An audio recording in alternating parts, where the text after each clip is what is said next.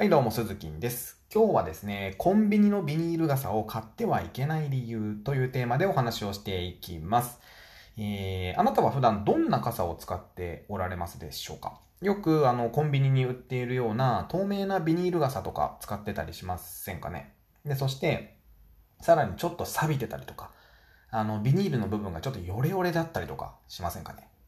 まさかとは思うんですけども、デートでそんな傘使ってないですよね。ん？よく、おしゃれは足元からって言ったりします。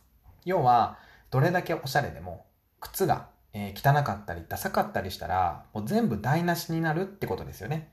これ、傘も一緒です。ヨレヨレのビニール傘使ってたら、素敵な女性からは一生モテないです。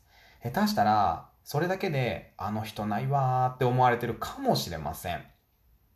で、そんなね、傘ぐらいでって思われるかもしれないですけども、例えば女性がね、えー、まあじゃあボロボロの汚い靴下とか履いてたらどう思いますか？座敷とか上がってね。ちょっと引いちゃいますよね。うん、それぐらいのレベルです。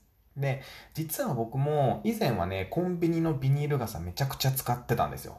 で、しかもすぐなくしちゃったりとか、えー、出先で急に雨が降ったりすると、コンビニに駆け込んで買ったりして、家にね、何本もビニール傘がありました。でも、ある時に、スーツと傘が合ってないって言われたんですよ。スーツと傘が合ってないって言われました。えー、つまりね。で、せっかくビシッとスーツで決めているのに、傘で全部台無しじゃんと。その傘錆びててボロボロでヨレヨレじゃんって言われたんですよ。で、それから、あ、なるほどなと思って、ネットでね、ちょっといい傘を買いました。数千円の。で、するとね、ちょっといい傘だからなのかちょっとわかんないですけど、大事に扱うようになるんですよ。で、傘を差して歩いていると、自然と背筋が伸びます。で、無意識に綺麗に見せてしまうんですよね。で、あの、前回の放送で、女性はあなたの些細な行動も見ているよとお伝えをしました。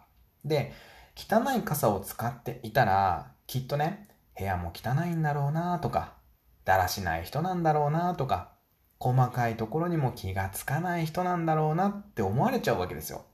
で、逆に、ちょっといい傘を使っていると、あれ？傘にも気を使える人なんだとか、きっと、細かいことにもすぐ気がつく人で、女性にも優しく接してくれる人なんだろうなって思ってもらえます。傘一つでですよ。めちゃくちゃコスパ良くないですか？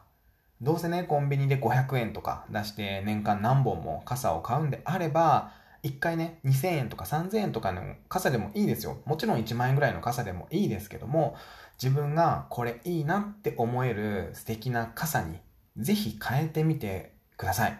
変えてみてほしいです。で、ほんとね、小さなことかもしれませんが、必ず大きな結果になって帰ってきます。はい。ということで今日はですね、コンビニのビニール傘を買ってはいけない理由というテーマでお話をさせていただきました。また明日の放送でお耳にかかりましょう。バイバイ。